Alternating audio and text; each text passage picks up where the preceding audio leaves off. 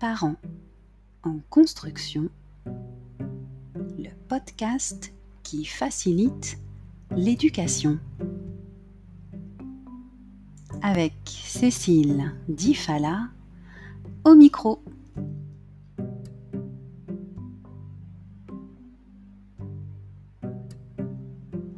Depuis le début des années 2000, tout le monde parle de parentalité positive et d'éducation positive. Tout le monde en parle, les parents, les psychologues, les professionnels de l'enfance, les journalistes et même les ministres. La parentalité ou éducation positive est présentée comme le modèle éducatif qui favorise l'épanouissement de l'enfant. Mais lorsque nous parlons de parentalité ou d'éducation positive, parlons-nous tous de la même chose Aujourd'hui, nous allons donc parler de parentalité positive et des différentes approches qui en découlent.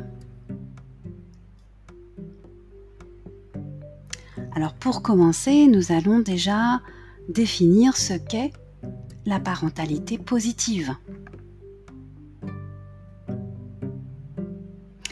La parentalité positive a été définie par le comité d'experts sur l'enfance et la famille. Je cite Un comportement parental fondé sur l'intérêt supérieur de l'enfant qui vise à l'élever et à le responsabiliser, qui est non violent et lui fournit reconnaissance et assistance, en établissant un ensemble de repères favorisant son plein développement. Voilà pour ce qui est de la définition de la parentalité positive. Mais je suis sûre qu'une question vous brûle les lèvres pourquoi est-ce un comité d'experts sur l'enfance et la famille qui a défini la parentalité positive? Eh bien tout simplement parce que la parentalité positive intéresse beaucoup de monde. Elle intéresse tellement de monde qu'elle intéresse même le Conseil européen. Et oui, il s'est tellement intéressé à la question qu'il a commandé un rapport sur les évolutions de la parentalité au comité d'experts sur l'enfance et la famille, comité européen.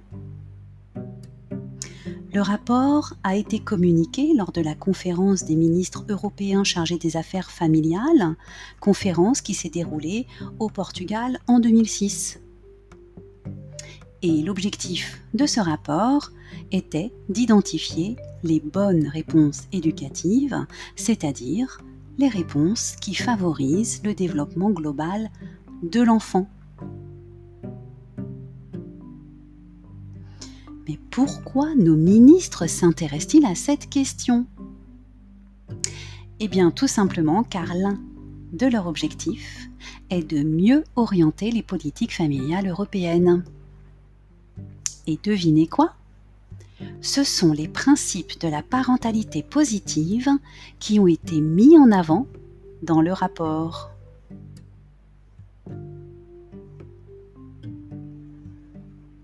Mais sur quoi se fonde la parentalité positive?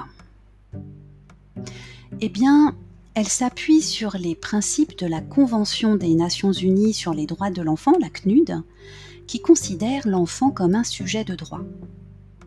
Et de ce fait, la CNUD appelle à ce que tous les enfants bénéficient de certains principes, notamment la non-discrimination, la prise en compte de son intérêt supérieur, le droit à la vie, à la survie et au développement, ainsi que le respect de ses opinions sur les questions qui le concernent.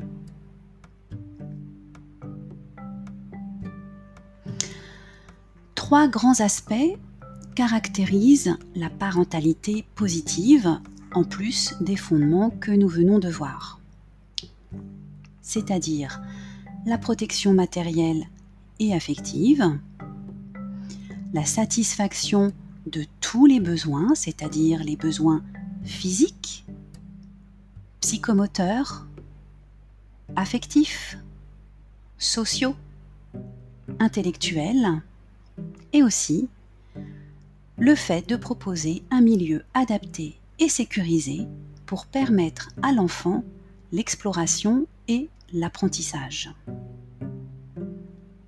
Vous l'aurez compris, la parentalité positive, ce n'est pas une simple recette magique faite de trucs et d'astuces. En fait, c'est bien plus profond que cela. C'est une véritable réflexion qui reconsidère complètement l'enfant. C'était Cécile de Parents en construction, le podcast qui facilite l'éducation. Vous souhaitez en savoir plus sur la ou les parentalités positives? Alors, abonnez-vous pour ne pas rater la suite. Bye bye